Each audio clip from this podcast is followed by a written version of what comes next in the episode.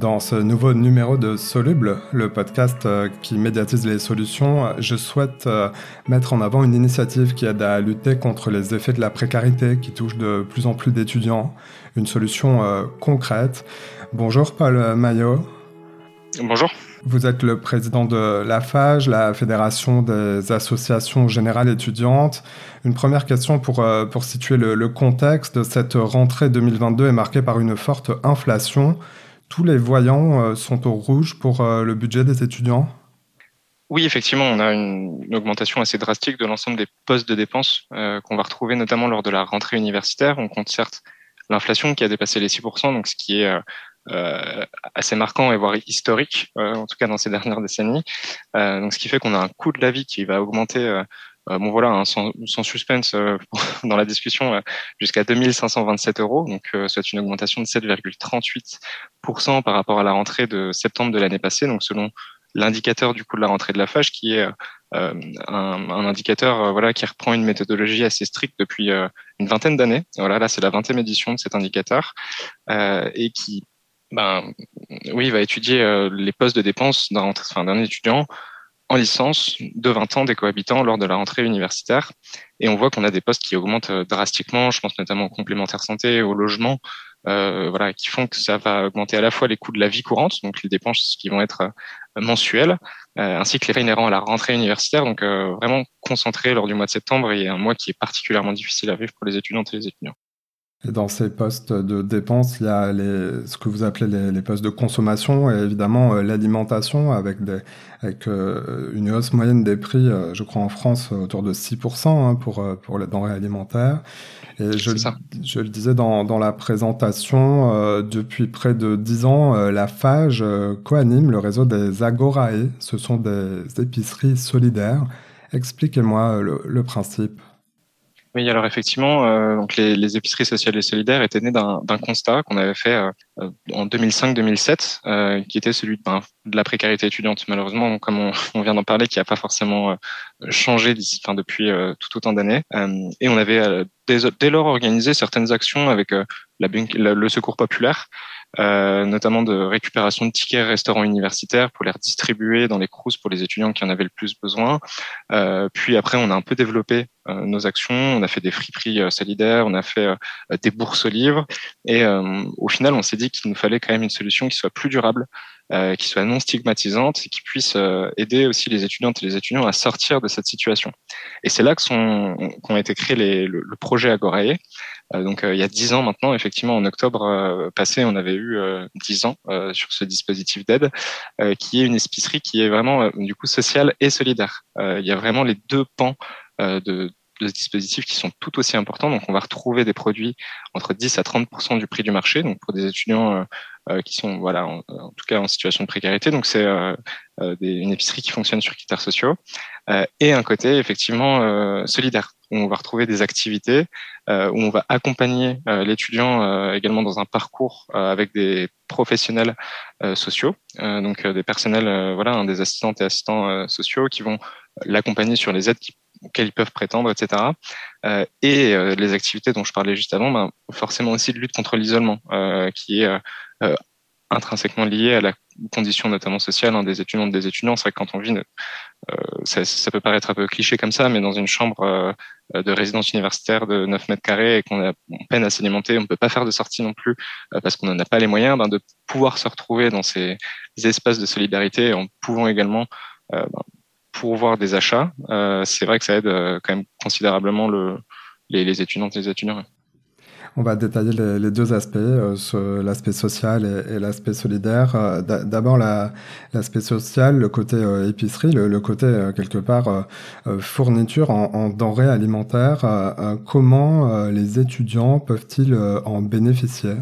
Pour ça, en gros, on se calque sur ce qu'on appelle un reste à vivre. Donc, on va prendre euh, les, les, revenus de l'étudiant et si ça correspond à une certaine fourchette, on peut euh, le faire rentrer comme étant bénéficiaire donc au sein de ces épiceries sociales et solidaires. Il suffit de nous, contacter, euh, soit de se rendre directement aux épiceries sociales et solidaires qui sont accessibles sur le site de nos fédérations en ligne hein, pour la quasi, enfin pour la totalité d'entre elles, euh, ou directement euh, au niveau du CRUS ou du site de l'université, puisqu'on travaille euh, plutôt main dans la main avec les services. L'objectif aussi des Agorae, c'est pas de supplanter le service public, bien au contraire, c'est bien de pouvoir travailler en complémentarité avec celui-ci. Donc c'est vrai qu'on peut retrouver certaines synergies avec le service public d'enseignement supérieur qui peut reconduire des étudiantes et des étudiants vers nos dispositifs.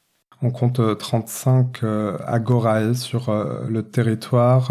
Vous indiquez que 60 000 jeunes en, bénéficient chaque année. Vous constatez une, progression des bénéficiaires? Oui, assez drastique et d'autant plus depuis la crise sanitaire, hein, qui a catalysé énormément de difficultés hein, pour les étudiants et les étudiants, qui était révélateur aussi de la, la, misère et forcément le dispositif a eu plus de visibilité, plus de personnes qui s'y rendaient. Question de visibilité, la condition sociale dans tous les cas s'est dégradée. Euh, ça, c'est assez euh, euh, clair, je pense. Ça a été beaucoup médiatisé. Je ne sais pas y a de revenir dessus. Euh, mais en quelques mois au début de la crise sanitaire, on a quand même eu plus de bénéficiaires que depuis la création des, des Agorées en 2010, en trois mois. Donc, en trois mois, on a eu voilà, une activité qui a été phénoménale et qui s'est poursuivie et, euh, qui s'est pas du tout arrêté avec la fin de la crise sanitaire. Enfin, on, en bouffe encore les, les casseroles, quoi. Hein, désolé pour les termes, mais euh, là, on en a des stigmates qui, euh, qui apparaissent, qui sont visibles, et bien au contraire que avec la fin de la crise, on a eu les difficultés qui sont parties.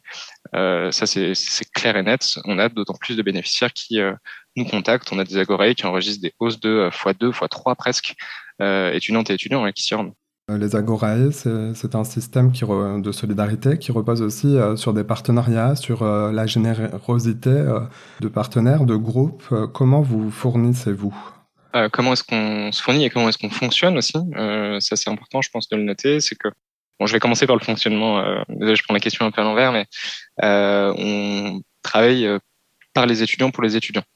Euh, donc euh, c'est un système qui fonctionne uniquement par les pairs. Euh, donc on a des étudiantes et étudiants associatifs qui sont formés dans le cadre de la gestion des accords AE, donc que ce soit de leur trésorerie jusqu'aux normes d'hygiène, et qui accompagnent et encadrent également des volontaires en service civique. Donc on a vraiment tout un dispositif d'engagement au sein de ces épiceries sociales et solidaires qu'on retrouve en plus de l'action sociale.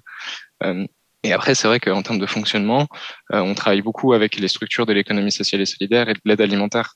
Euh, on peut retrouver des fondations au niveau national, euh, comme la Massif ou le CNP, qui peuvent nous aider de manière ponctuelle, mais aussi au niveau local, surtout, où on travaille de cœur avec les, les, banques alimentaires notamment, ou Emmaüs, ça dépend des sites.